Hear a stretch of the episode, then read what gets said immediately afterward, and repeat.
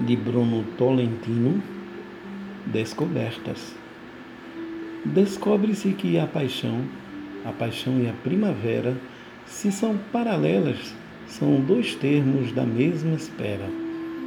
Espera encantada ou não, ambas não passam de mera febril aproximação da jaula aberta da fera, tremor contínuo da mão que agarra o gradil e enterra as unhas na solidão que força, mas não descerra.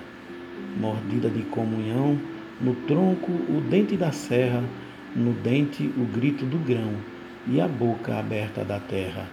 Recebe e fecunda o chão.